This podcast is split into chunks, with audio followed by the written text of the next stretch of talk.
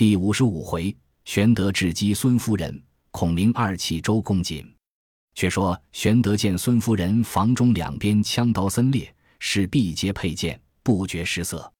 管家婆进曰：“贵人修得京剧，夫人自幼好观武士，据常令侍婢击剑为乐，故而如此。”玄德曰：“非夫人所观之事，无甚心寒，可命暂去。”管家婆禀赋孙夫人曰：“房中摆列兵器，交客不安，今且去之。”孙夫人笑曰：“厮杀半生，尚惧兵器乎？”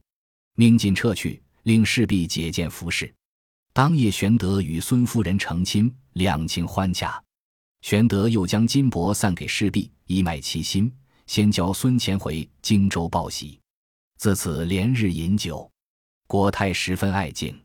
却说孙权差人来柴桑郡报周瑜，说：“我母亲立主已将吾妹嫁刘备，不想弄假成真，此事还复如何？”余闻大惊，行坐不安，乃思一计，修秘书复来人迟回见孙权。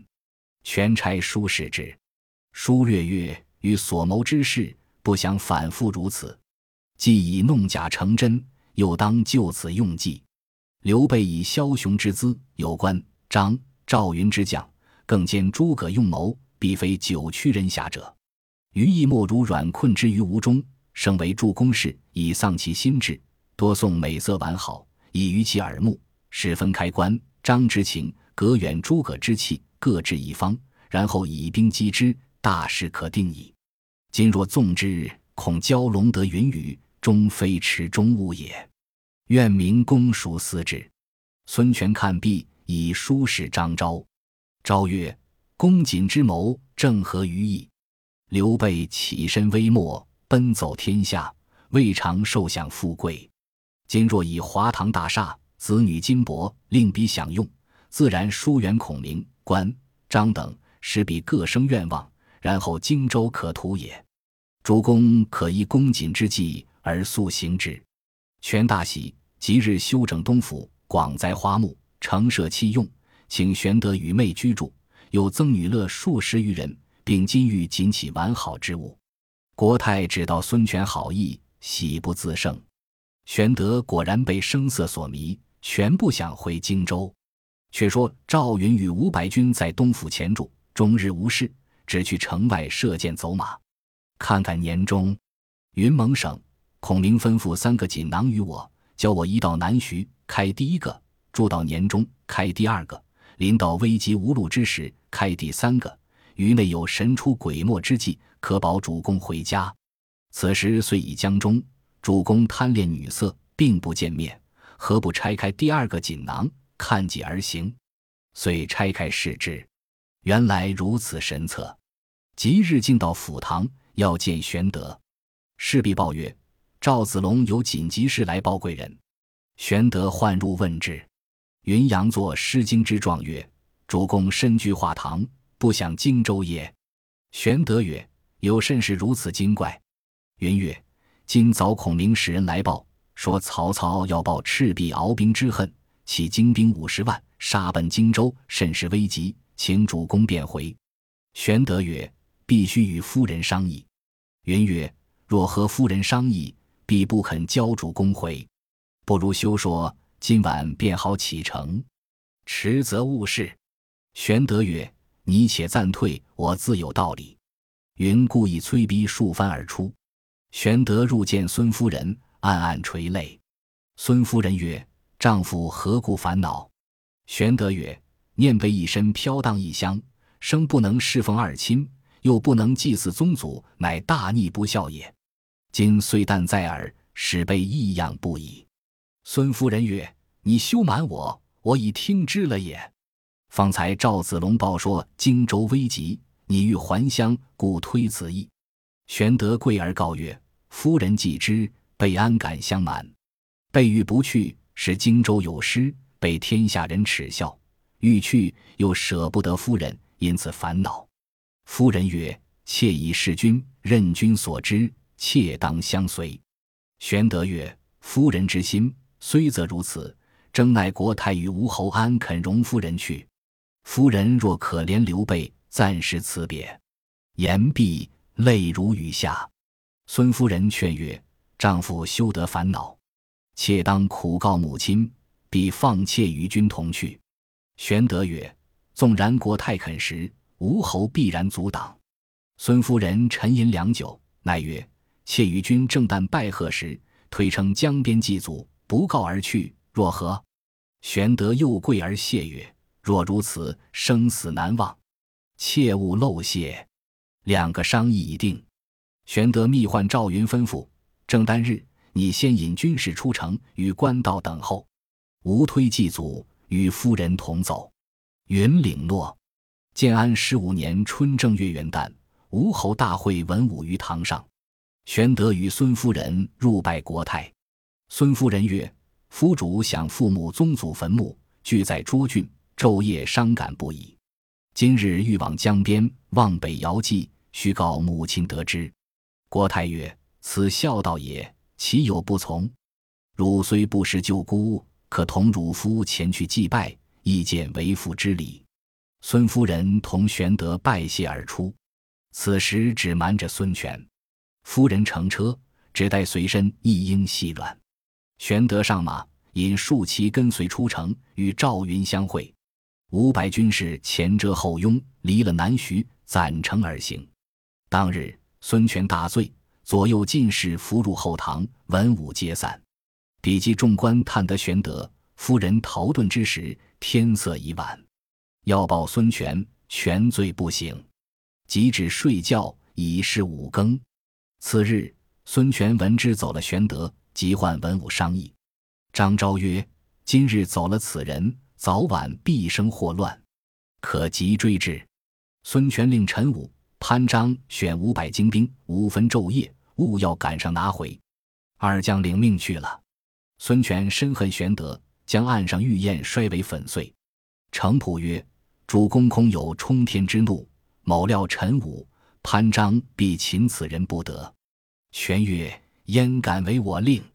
普曰：“郡主自幼好官武士，言以刚正，诸将皆惧。既然肯顺刘备，必同心而去。所追之将，若见郡主，岂肯下手？”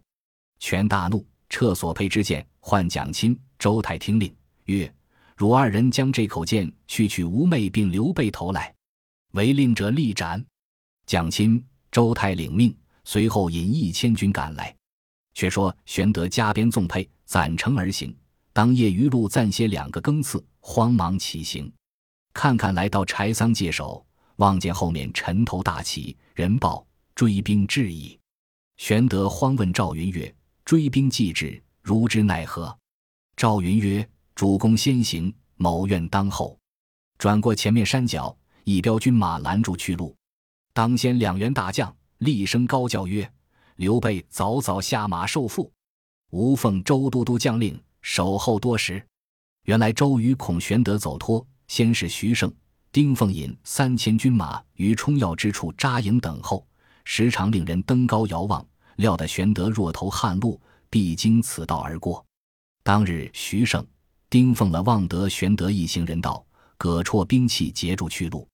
玄德惊慌乐回马问赵云曰。前有拦截之兵，后有追赶之兵，前后无路，如之奈何？云曰：“主公休慌，军师有三条妙计，多在锦囊之中，已拆了两个，并皆应验。今上有第三个在此，吩咐遇危难之时方可拆看。今日危急，当拆观之。”便将锦囊拆开，献与玄德。玄德看了，即来车前弃告孙夫人曰。备有心腹之言，至此尽当实诉。夫人曰：“丈夫有何言语？实对我说。”玄德曰：“昔日吴侯与周瑜同谋，将夫人招嫁刘备，实非为夫人计，乃欲忧困刘备而夺荆州耳。夺了荆州，必将杀备，是以夫人为相饵而钓备也。备不惧万死而来，盖知夫人有男子之胸襟，必能连备。”昨闻吴侯将欲加害，故托荆州有难，以图归计。幸得夫人不弃，同至于此。今吴侯又令人在后追赶，周瑜又使人于前截住，非夫人莫解此祸。如夫人不允，被请死于车前，以报夫人之德。”夫人怒曰：“吾兄既不以我为亲骨肉，我有何面目众相见乎？今日之危，我当自解。”于是赤从人推车直出，卷起车帘，亲贺徐盛、丁奉曰：“你二人欲造反耶？”徐、丁二将慌忙下马，弃了兵器，声落于车前曰：“安敢造反？唯奉周都督将令，屯兵在此专候刘备。”孙夫人大怒曰：“周瑜逆贼！我东吴不曾亏负你。玄德乃大汉皇叔，是我丈夫。我已对母亲。”哥哥说之回荆州去，今你两个于山脚去处，引着军马拦截道路，意欲劫掠我夫妻财物也。徐盛、丁奉诺诺连声，口称不敢，请夫人息怒。这不干我等之事，乃是周都督的将领。孙夫人叱曰：“你只怕周瑜，独不怕我？周瑜杀的你，我岂杀不得周瑜？”把周瑜大骂一场。喝令推车前进。徐盛、丁奉自私，我等是下人，安敢与夫人为拗？又见赵云十分怒气，只得把军喝住，放条大路交过去。恰才行不得五六里，背后陈武、潘璋赶到。徐盛、丁奉备言其事。陈、潘二将曰：“你放他过去差了也。我二人奉吴侯旨意，特来追捉他回去。”于是四将合兵一处，攒城赶来。玄德正行间，忽听得背后喊声大起。玄德又告孙夫人曰：“后面追兵又到，如之奈何？”夫人曰：“丈夫先行，我与子龙当后。”玄德先引三百军望江岸去了。子龙勒马于车旁，将士卒摆开，专候来将。四员将见了孙夫人，只得下马，插手而立。夫人曰：“陈武、潘璋，来此何干？”二将答曰：“奉主公之命，请夫人、玄德回。”夫人正色叱曰：“都是你这伙匹夫，离间我兄妹不睦。我已嫁他人，今日归去，须不是与人私奔。我奉母亲辞旨，令我夫妇回荆州，便是我哥哥来，也须依礼而行。你二人倚仗兵威。”欲待杀害我耶？骂得四人面面相觑，各自寻思：他一万年也只是兄妹，更兼国太做主，吴侯乃大孝之人，怎敢违逆母言？明日翻过脸来，只是我等不是，不如做个人情。军中又不见玄德，但见赵云怒目睁眉，只待厮杀。因此四将诺诺连声而退。孙夫人令推车便行。徐盛曰：“我四人同去见周都督，告禀此事。”四人犹豫未定，忽见义军如旋风而来，视之乃蒋钦、周泰。二将问曰：“你等曾见刘备否？”四人曰：“早晨过去已半日矣。”蒋钦曰：“何不拿下？”四人各言孙夫人发话之事。蒋钦曰：“便是吴侯怕到如此，封一口剑在此。”叫先杀他妹，后斩刘备，违者立斩。四将曰：“去之已远，怎生奈何？”蒋钦曰：“他终是些步军，急行不上。徐、丁二将军可飞报都督，叫水路找快船追赶。我四人在岸上追赶，无问水旱之路，赶上杀了，休听他言语。”于是徐盛、丁奉飞报周瑜、蒋钦、周泰、陈武。潘璋四个领兵沿江赶来。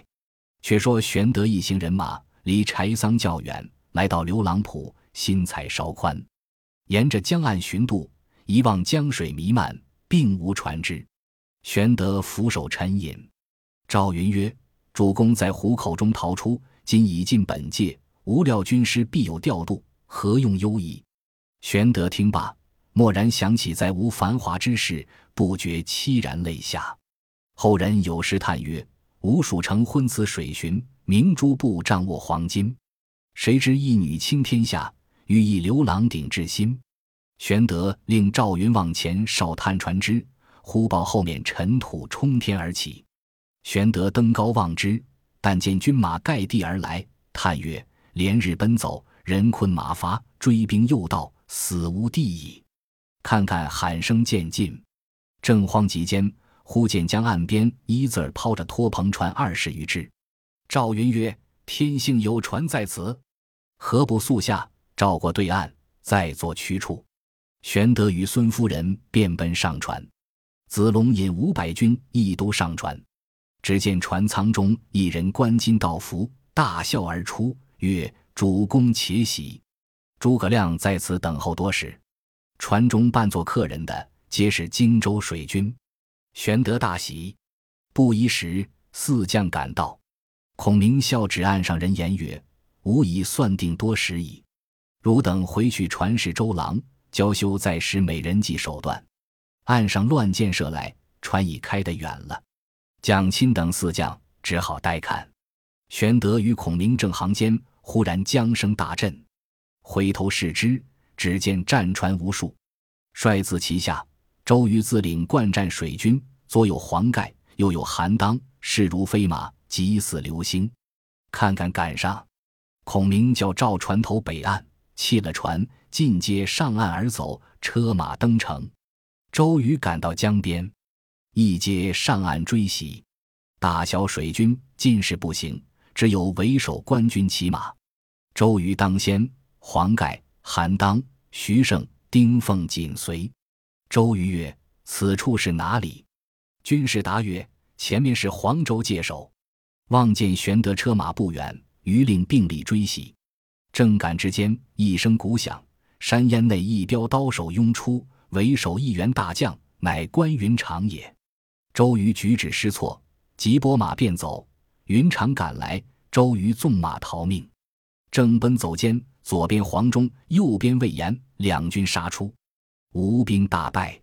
周瑜急急下的船时，岸上军士齐声大叫曰：“周郎妙计安天下，赔了夫人又折兵。”瑜怒曰：“可在登岸决一死战。”黄盖、韩当立足。于子思曰：“无计不成，有何面目去见吴侯？”大叫一声，金疮迸裂，倒于船上。众将急救，却早不省人事。正是两番弄巧反成拙，此日寒碜却待休。未知周郎性命如何？且看下文分解。本集播放完毕，感谢您的收听，喜欢请订阅加关注，主页有更多精彩内容。